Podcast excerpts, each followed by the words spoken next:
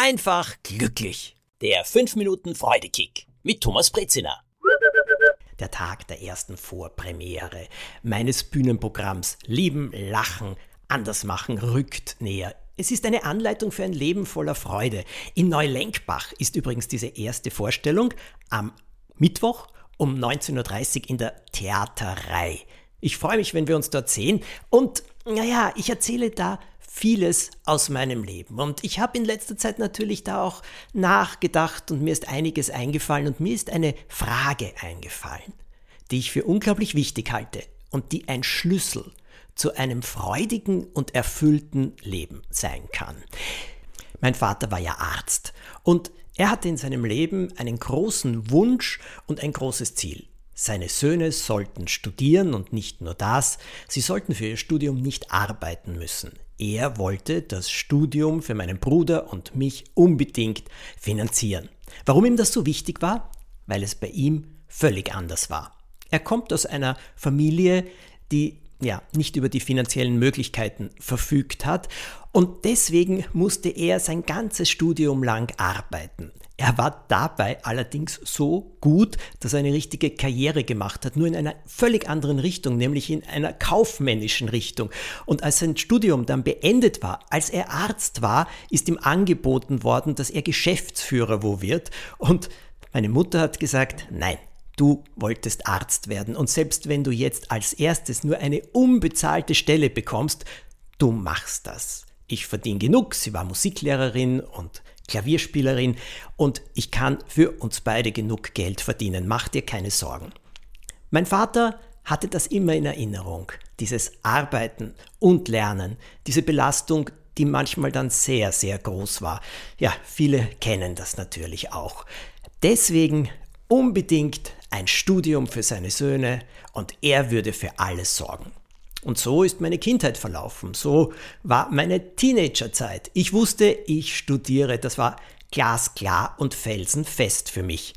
Nach der Matura bin ich dann da gestanden und war so etwas von verwirrt, das könnt ihr euch überhaupt nicht vorstellen. Was sollte ich studieren? Ich wusste es einfach nicht. Zu dieser Zeit habe ich bereits als Puppenspieler beim Fernsehen gearbeitet und damit auch Geld verdient. Ich habe mir gerne Geschichten ausgedacht, ich habe geschrieben, ich habe Wettbewerbe gewonnen. Ich wäre allerdings niemals auf die Idee gekommen, einmal Schriftsteller zu werden. Oder überhaupt in diese Richtung zu gehen. Nein, ich wusste, ich werde studieren. Und ich habe gesucht und gesucht und Veterinärmedizin war meine Wahl. Ja, ich wollte auf die Tierärztliche Hochschule, ich glaube jetzt ist es die Tierärztliche Universität, und ich habe mir diesen Beruf auch wunderbar vorgestellt. Der Grund dafür lag allerdings in einer Fernsehserie und einem Buch Der Doktor und das liebe Vieh. James Harriot, Tierarzt in den Hügeln von Yorkshire in Nordengland. Es war so romantisch, ihn dort mit dem alten klapprigen Wagen fahren zu sehen und wie er seine Patientinnen und Patienten besucht hat. Das waren zum Beispiel Hunde, die ein bisschen übergewichtig waren oder er war auf einer Farm und hat dort die Kühe und die Schafe angeschaut. Er ist in den Stall gegangen, wieder rausgekommen. Was man nicht gezeigt hat, war, dass ein Tierarzt, wenn er Kühe untersucht, manchmal mit dem ganzen Arm der Kuh in den Arsch fahren muss. Nein, das hat man nicht gesehen. Ich wusste es deshalb auch nicht. Ich wusste auch nicht, dass das ein wissenschaftlicher, ein medizinischer Beruf ist. Ich hatte eine vollkommen verklärte Vorstellung und ich habe dann umgesattelt auf Theaterwissenschaften und Publizistik, gleichzeitig beim Fernsehen aber immer mehr gearbeitet. Regieassistent bin ich geworden, dann Regisseur. Ich habe zu schreiben begonnen fürs Fernsehen, fürs Radio. Und so bin ich zu meinem Beruf gekommen. Und mein Vater hat zu mir gesagt, Thomas, hm, ich war ziemlich enttäuscht, wie du diesen Weg gegangen bist, aber nach zwei Jahren habe ich gesehen, wie glücklich du bist und dann wusste ich, dieser Weg ist für dich richtig. Danke, Fatih, das ist wirklich Größe. Und was ich daraus gelernt habe, mich zu fragen manchmal, will ich das? Oder will ich nur die Erwartungen von anderen Leuten erfüllen und sie nicht enttäuschen?